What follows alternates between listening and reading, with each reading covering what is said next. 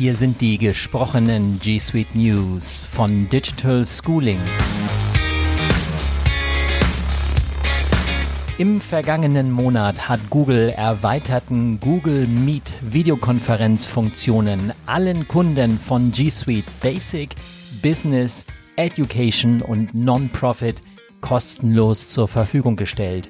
Google verlängert diese Verfügbarkeit jetzt bis zum 30. September 2020, um sicherzustellen, dass Unternehmen, Organisationen und Lehrkräfte ihre Arbeit während dieser Krise fortsetzen. Weitere Informationen zu diesen Funktionen finden Sie natürlich auf der entsprechenden Website und die Links finden Sie in den Show Notes zu dieser Episode.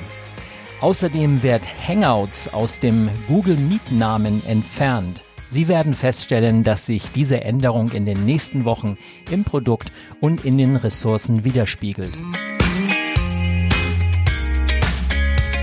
Wer ist von dieser Änderung betroffen? Das geht Administratoren und Endbenutzern an, also im Prinzip allen Nutzern der G Suite.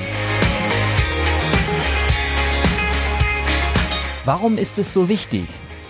Die Verlängerung der Premium-Features erleichtert den G Suite-Kunden das Arbeiten und Unterrichten in dieser Krise. Google weiß natürlich auch, dass die Aufrechterhaltung von Sicherheit und Kontrolle wichtig ist, damit das Arbeiten und Lernen von zu Hause aus erledigt werden kann. In einem englischsprachigen Beitrag im G Suite Blog erfahren Sie mehr darüber, wie Google Meet die Informationen Ihres Unternehmens schützt. Nächste Schritte für Administratoren.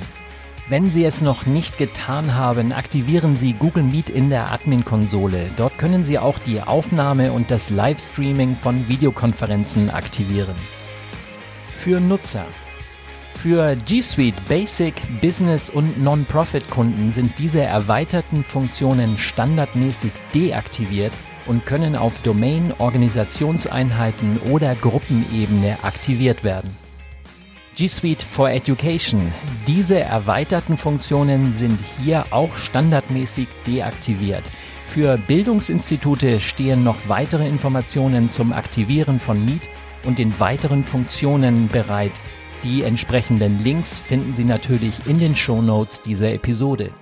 Kunden von G Suite Enterprise und Enterprise for Education finden diese Funktionen in ihrer Domain bereits verfügbar und daher haben sie keine Auswirkungen auf die aktuellen Einstellungen. Für Endbenutzer. Nach der Aktivierung in der Admin-Konsole können Endbenutzer Besprechungen live streamen und aufzeichnen. Besuchen Sie die Hilfe, um mehr darüber zu erfahren, wie Sie ein Meeting live streamen und aufzeichnen können. Das waren die gesprochenen G Suite News von Digital Schooling. Mehr Informationen unter www.digitalschooling.de.at oder .ch.